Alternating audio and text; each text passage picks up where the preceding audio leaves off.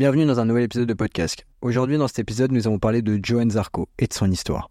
Normalement, si vous suivez le MotoGP, vous-même vous savez pourquoi aujourd'hui on parle de lui. Alors que vous soyez pilote en Moto 2 ou en MotoGP, V à vous, installez-vous tranquillement pour suivre cet épisode de podcast. Notre histoire commence le 16 juillet 1990 à Cannes, où le petit Johan Zarco voit le jour. Il est le cadet d'une fratrie de trois, et c'est à 9 ans, âge béni, que le petit Johan découvre sa passion pour la bécane, en commençant par le motocross. Son père qui l'emmène parfois au circuit Océane.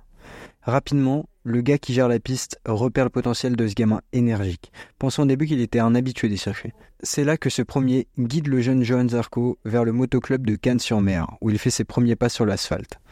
En 2003, ce jeune pilote français qui roulotte croise la route de Laurent Fellon. Et Laurent, c'est un ancien pilote. Il devient le tuteur de Johan, l'aidant à gravir les échelons de la compétition. Et la première décision de Fellon, c'est d'initier son poulain au pocket bike, bien que Johan ait déjà roulé en 50 ou en 125.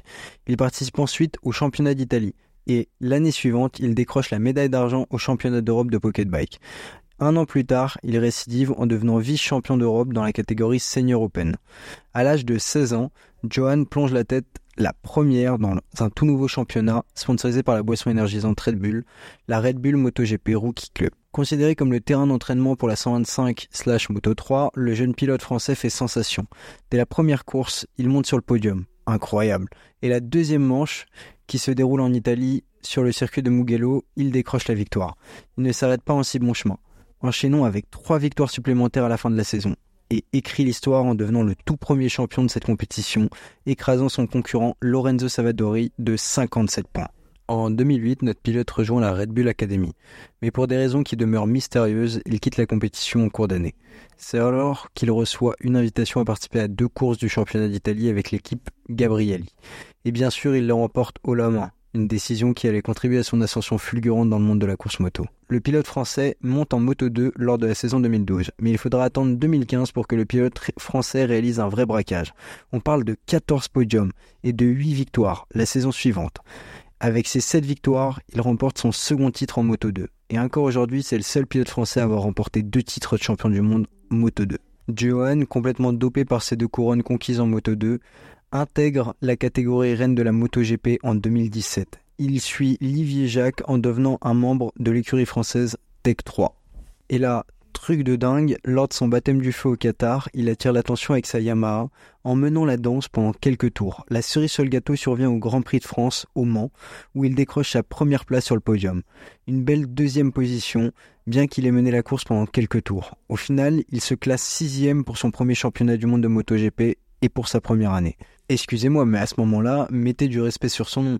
Est-ce que on se retrouve en 2019, qui marque un tournant pour Johan Zarco? Alors qu'il décroche le rôle de pilote d'usine, il rejoint les rangs de l'équipe KTM. Malheureusement, il n'arrivera pas à faire mieux que la dixième place.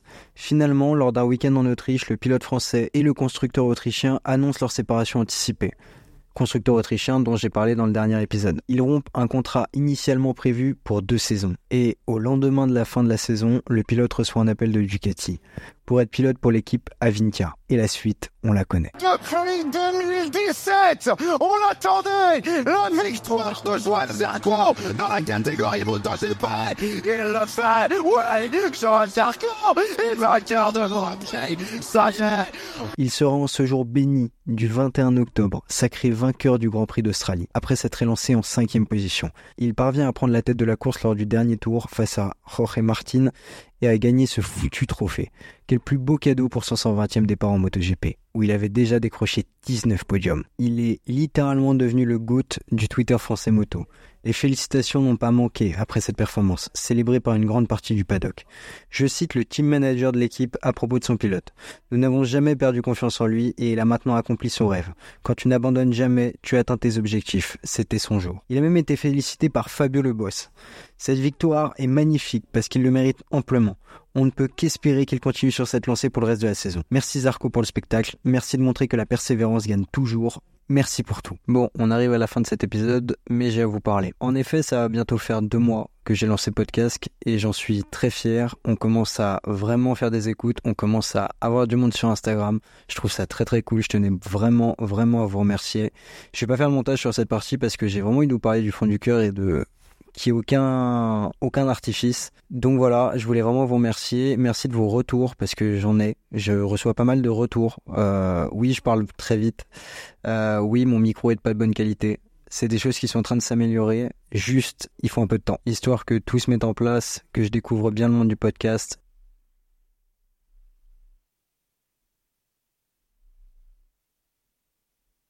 Merci beaucoup d'avoir suivi cet épisode de podcast. J'espère profondément qu'il vous aura plu. N'hésitez pas à vous abonner et à partager l'émission si elle vous plaît. Et sinon me faire part de vos critiques ou même de sujets dont vous aimeriez que je traite. Je vous souhaite à tous et à toutes une très bonne route et surtout, veillez à vous.